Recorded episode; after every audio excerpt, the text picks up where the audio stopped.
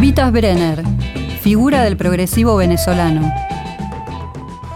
Nos vamos entonces desde Brasil para el norte de Sudamérica hacia Venezuela, un país al cual ya hemos visitado en otra historia, pero hasta el momento no nos habíamos dedicado a sus facetas relacionadas con el rock progresivo. En el día de hoy vamos a centrarnos en una figura importantísima del rock venezolano de los años 70, me refiero a Vitas Brenner, quien había nacido en Alemania pero se radicó en Caracas cuando tenía solo 3 años de edad. Su madre era cantante de ópera y él estudió música desde muy niño en el colegio Emil Friedman de Caracas. Luego en su adolescencia y pubertad va a emigrar temporalmente hacia Europa, Italia, España y desarrolla diversas experiencias, incluso discográficas, con agrupaciones como Brenner Folk, en la cual pasó una artista quien luego sería muy conocida, me refiero a Janet, pero cuando era muy joven. El periplo de Vita sigue en Estados Unidos, donde estudió música electrónica en la Universidad de Tennessee y se licenció con honores, por lo cual la vuelta que realiza a Venezuela en el año 72 viene cargada ya de un bagaje no solo relacionado con experiencias en el mercado musical, sino también con las innovaciones en teclados y sintetizadores. Primero formó un dúo, Vita Simafe, junto a María Fernanda Márquez. Esta agrupación grabó algunos eh, discos sencillos de 45 revoluciones por minuto, pero luego va a formar la banda La Ofrenda, donde realiza una de las páginas más creativas y ricas del rock venezolano. El primer disco de La Ofrenda de Vitas se graba en otoño del año 72, pero se lanza en 1973. Lo más interesante de este disco, que además de la batería de teclados, sintetizadores, piano, interpretados por Vitas, quien además por supuesto realizó la composición de los temas, los arreglos y su dirección, es la inclusión de elementos de las músicas folclóricas venezolanas y de instrumentos como el arpa o el cuatro venezolano y de las percusiones también relacionadas con las músicas de dicho país hermano. Con lo cual se logró un sonido único, una fusión muy interesante, un disco que la verdad no es tan extenso, apenas supera la media hora. Vamos a escuchar este tema que se denomina Tormenta de Barlovento.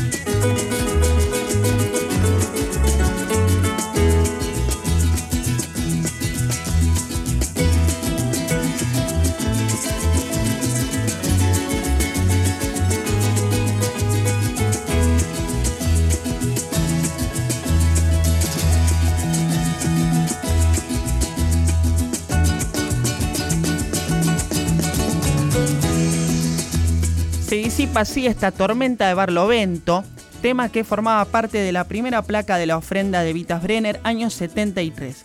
Cabe destacar que este disco fue editado en Holanda en el año 74 con una tapa y título alterados. Ha existido una reedición bastante reciente de Monster Records en España Y también un dato que es poco citado, Vitas Brenner participó de la mezcla de Los Delirios del Mariscal de Crucis, disco emblemático de nuestro rock progresivo argentino. Hay una foto que aportó Gustavo Montesano en las redes sociales que así lo testifica.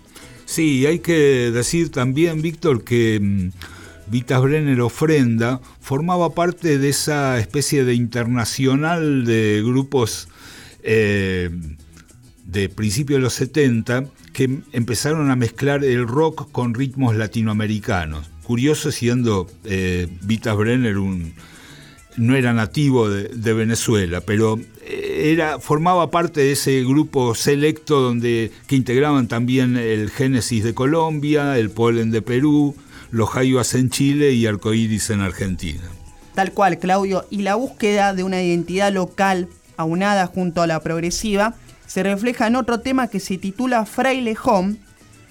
No es otra cosa que la planta que sobrevive en las alturas de los Andes, desde Venezuela hasta Ecuador pasando por Colombia. Un tema maravilloso que fue incluido en un simple del año 72 como adelanto del long play y luego estuvo presente dentro de este discazo que es de lo mejor del rock venezolano. Así que escuchamos un poco de este fraile home.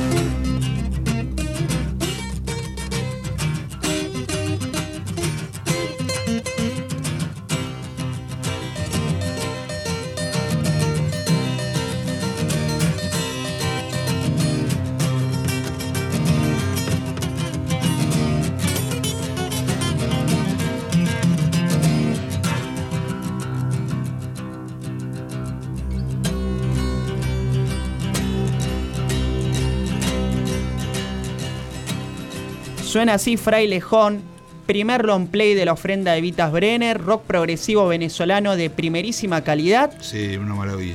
Vitas nos abandonó físicamente en el año 2004, ha tenido varios homenajes en su Venezuela, pero todavía es una figura de culto que quizás merece una reconsideración y un recorrido amplio de su obra porque grabó muchísimo. Incluso hay un disco doble en vivo eh, allá en los años 70 que merece su rescate. Así que el homenaje de otra historia a Vitas. Y uno de los discos de ofrenda se editó en vinilo en su momento en Argentina también. Tal cual.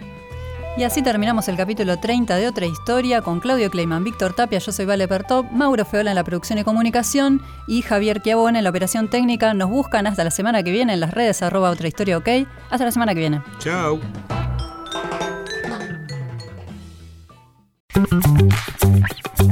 Otra historia. Con Claudio Kleiman, Víctor Tapia, Valeria Pertón y Mauro Feola.